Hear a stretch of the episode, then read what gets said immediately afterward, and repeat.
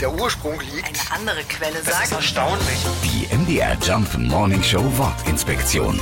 Influenza. Ja, Influenza. Nicht zu verwechseln mit dem Influencer aus dem Internet ist das Wort für die echte Grippe. Dass das Wort aus dem Lateinischen kommt, ist vielleicht gar nicht so überraschend. Es heißt so viel wie Einfluss. Die Geschichte dahinter, die ist wirklich spannend.